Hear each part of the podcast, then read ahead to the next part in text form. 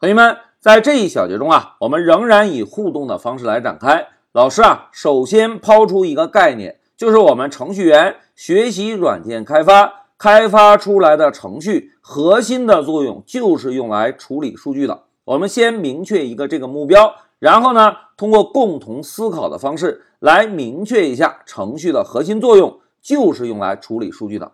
哎，有的同学一看，老师，我们辛辛苦苦学了很长时间的软件开发。开发出来的程序就干这么一点点事情吗？来，同学们，我们看一下啊，新闻类软件大家用过吗？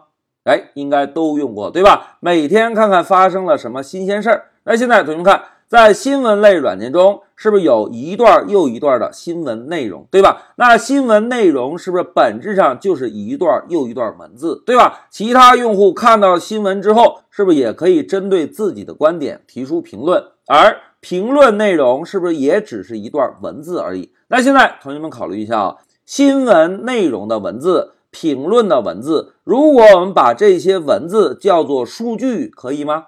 哎，应该是可以的，对吧？那接下来我们再看一下电商类软件，同学们，电商类软件用过吗？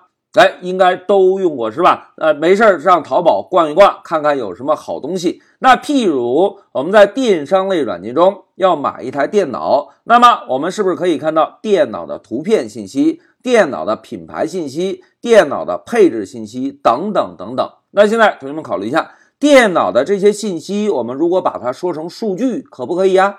哎，应该也可以，对吧？譬如电脑的品牌是什么？电脑的价格是什么？电脑的配置信息是什么？是不是就是一个又一个数据，对吧？如果我们付款买了这台电脑，是不是更加关注电脑的配送信息？哎，今天出货了，然后运送到哪里？到了哪里？我什么时候可以接收到？那一旦我们在电商类软件。购买了商品，是不是就开始非常关注配送信息了？那同学们考虑一下，配送信息本质上是什么？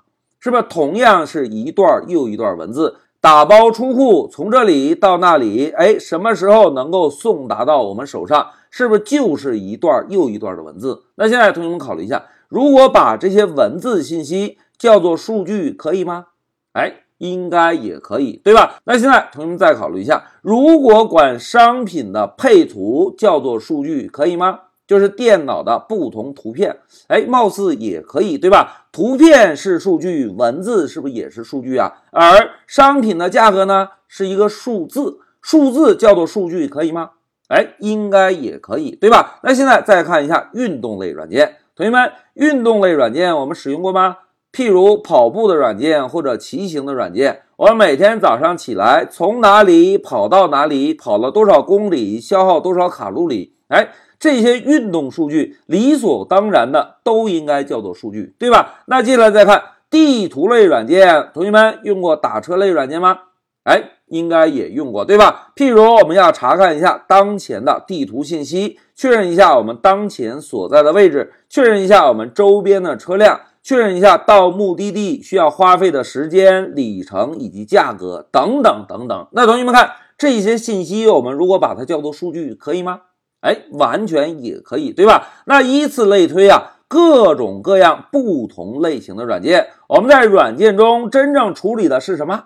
哎，同学们，在软件中啊，本质上真正处理的就是各种各样不同的数据。我们学习程序开发。开发出来的程序真正的核心作用就是来处理不同数据的。好，讲到这里啊，我们呢就通过一个互动的方式，老师呢找了不同类别的软件，简单的分析了一下这些软件的使用场景。通过分析之后，我们共同可以确认了，开发程序最最核心的作用就是处理数据的。好，讲到这里，老师就暂停一下视频。